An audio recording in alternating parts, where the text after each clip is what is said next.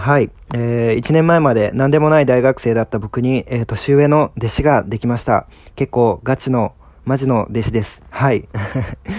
はい、えー、彫刻家として生きていくことを目指しておりまして、えー、えっ、ー、と、いずれ芸術で世界を取ることを目指しております。えー、現代彫刻家の良平と申します。はい。今、23歳で、えー、愛知県の芸術大学のに通いながら、え今活動をしております。そんな僕にですね、なんと、年上の弟子ができました。ついてくださいました。はい。えっ、と、このラジオはですね、そんな僕たちが、はい、何でもなかった大学生とアートに無縁だったあの看護師の弟子が芸術に人生をかける、えー、物語、その始まりのね、一端をよかったら皆さんに共有したいなと思います。そしてこれを聞いてくださっているあなたにぜひ参加していただきたいんです。この物語に。はい。芸術に人生をかける物語ってなかなかないですよね。はい。よかったら楽しんでもらえると思って、思うので、よかったら参加して、あの、できれば、あの、助けてくださいという お話を今回させていただけたらなと思うので、あの、少しの間、よければお付き合いください。はい、えっ、と、このラジオはですね、えっ、と、あの、今日の内容はですね、その、まず弟子とは、はい、どんな方なのか、年上の僕のね、活動を始めて1年の僕に弟子入りしたいと思ってくださる方はどんな方なのかということと、あとは、あのですね、僕もですね、自分の活動で今手一杯でして、僕もまだね、ギリギリ芸術で生活できるかできないかぐらいの瀬戸際をね、言っている中で、あの、弟子として、あの、いろいろ毎日、あの、いろいろお教えさせていただいたり、するっていうのはね、なかなかしんどいことではあるんですね。はい。そんな中でね、自分の時間を割いてでも、友倒れ覚悟でも、あの、応援したいと思えるような人っていうのはどんな人なのかっていうことをね、お話しさせていたいただいて、でね、簡単に僕らの目的、何を目的に僕らはそんな芸術に人生をかけているのかっていうことを簡単にお話しして、そして最後に、えっと、ね、ぜひ参加していただきたい、今後の僕らの最初のアプローチ、あの、僕らの芸術界への最初の衝撃をですね、おは、作戦をこっそり共有させていただいて、そこにあなたが参加していただけたらなーってことなんで、よかったら最後までお付き合いください。それでは行ってみましょう。今日のラジオです。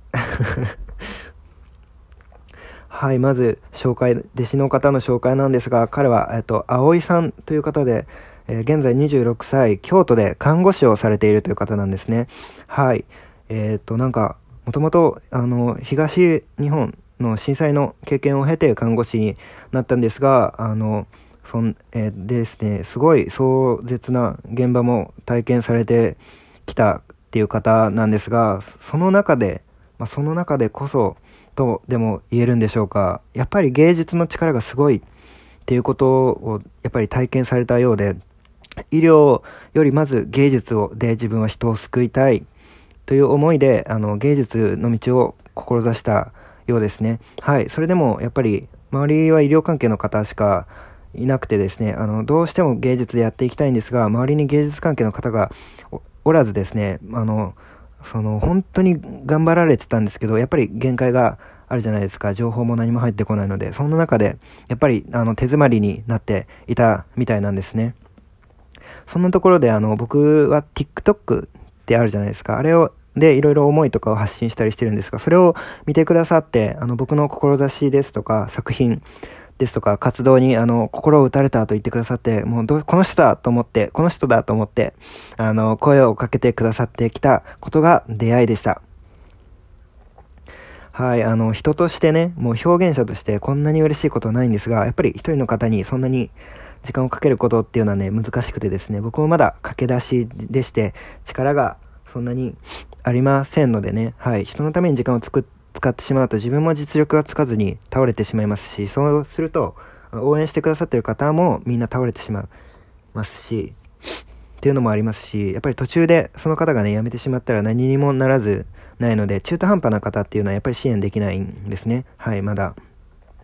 はい、それでも僕がね、大丈夫だと。この、そんなことはもう全部ほっぽいて差し引いてでも、どうしてもこの人を成功させたいと。成功してほしいと思った理由をね、ちょっと簡単にお話しできればと思います。はい、まず何が違うのかっていうと、やっぱもう覚悟がね、違いましたね。もう明らかに今までいろんな人を見てきましたけど、やっぱ覚悟の決まり方が全然違ってですね、やっぱりその、あの、看護師をされながら、めちゃめちゃ忙しいんですね、看護師さんって多分、多分っていうか話を聞いてると。体力的にもしんどい中でもう本当に、かけれる時間とお金全てを使ってもう芸術に打ち込んでいらっしゃるんですね。で、最初にあの、お話ししたいですって話しかけてきてくださった時は、あの、行動力のあるタイプで、こういった声かけみたいなことをよくされてる方なのかななんて思っていたんですが、これが違いましてですね、DM からそのまま、あの、ズームでお話しすることになったんですが、こうなんだか、こう、声が震えているというか、なんか、とにかく必死な感じが伝わってきましてですね、こう、どうやら普段は人見知りで、もう相当な覚悟を持って僕に話しかけてきてくださったみたいなんですね。はい。なんか、その TikTok を見て、もうなんかこの人に声かけていいのかっていうことをまず周りに確認してからのがいいのかなみたいなことをいろいろめちゃめちゃ考えたんですけども、決死の覚悟で僕に直接声をかけてきてくださったということだったんですね。そこで彼の決死のプレゼンが始まりました。でもうやっぱり先ほど言ったように壮絶壮絶な現場をなたくさん体験されている中でやっぱり芸術の力はすごいと芸あのその力を使って人を救っていきたいという思いとですねあとやっぱりこう一人孤独の中周りに芸術関係の人がおらずに孤独の中ひたすらに手探りで制作を続けてきたっていうことをお話ししてくださってですね。やっぱりそのなんか震える声でもう本当に嘘一切の嘘偽りがないことがねもう明確にわかるような、あの、もう、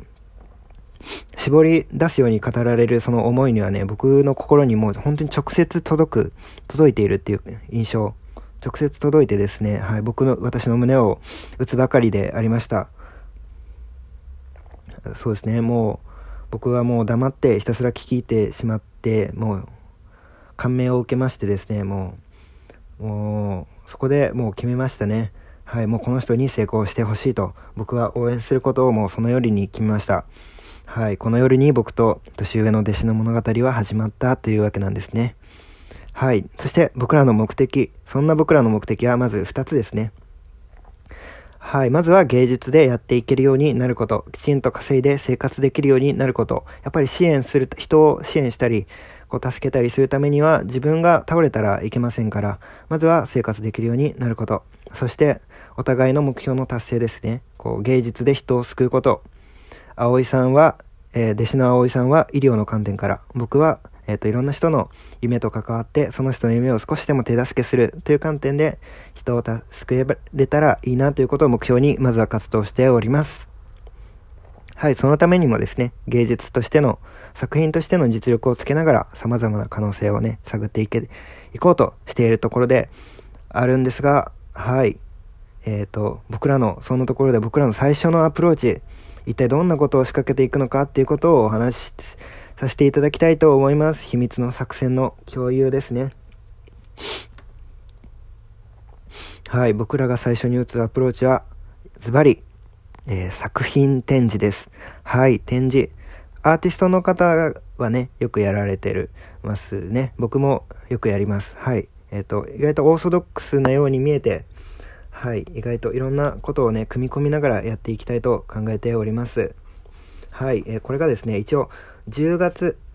あたり、9月半ばから10月半ばの間あたりをね、まだ確定はしてないんですが、えっ、ー、と、展示、その間にやることを一応予定しておりますね。このご時世なのでどうなっていくかっていうのはなかなか、あの、明言しがたいところではあるんですが、一応そのあたりに絶対何かをするということですね。はい。それまでは、こう、作品の実力を磨きつつ、はい。僕らはですね、もう、あ、あの、弟子の葵さんは、もう毎日作品を制作したり、こう、作品についての考えをね、深めたり、っていうことをして、それをね、毎日毎日、あの、送ってくださるんですね、僕に。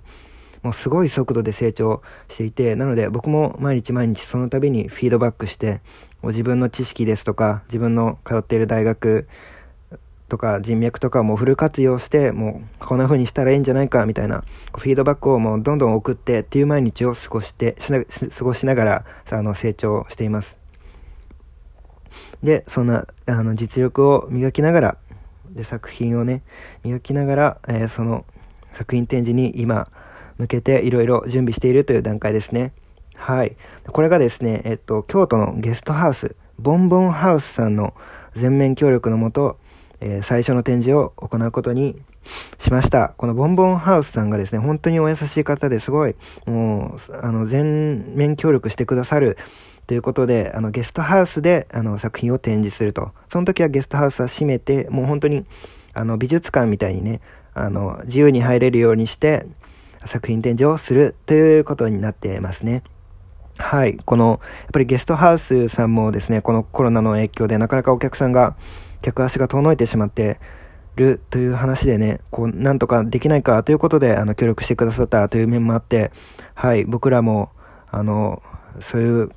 やっぱり芸術を使って人を助けていきたいという思いのもと動いていますので、なんか、その一つ協力できないかということでね、あの、みんながゲストハウスさんも僕も弟子の方もあ見に来てくださる方もみんなが幸せになれる方法をいろいろ模索しております。はい。でですね、もうあの長くなってしまう。あ、やばい。もう時間がない。あの、クラウドファンディングとかを予定しています。はい。これが皆さんに参加していただけないかというお知らせです。クラウドファンディングで、なんか、その、作品の設置にね、参加していただいたりとか、こう芸術をやってないとなかなか体験できないような体験っていうのもね、こういろいろご用意していけたらいいなと思うので、はい。よかったら、あの、皆さんご支援のほどよろしくお願いいたします。はい。僕、もう皆さんに最高の体験をしていただけるように、すべ、みんなの、すべての方がね、関わってくださったすべての方が幸せになれるように僕らも頑張っていきますので、よければご参加ください。一緒に夢を、あの、叶えましょう。はい。ということで、えー、現代彫刻家の良平でした。今日は弟子ができましたというご報告でした。本当にいつもご視聴、ご清聴ありがとうございました。いつもありがとうございます。愛してるよ。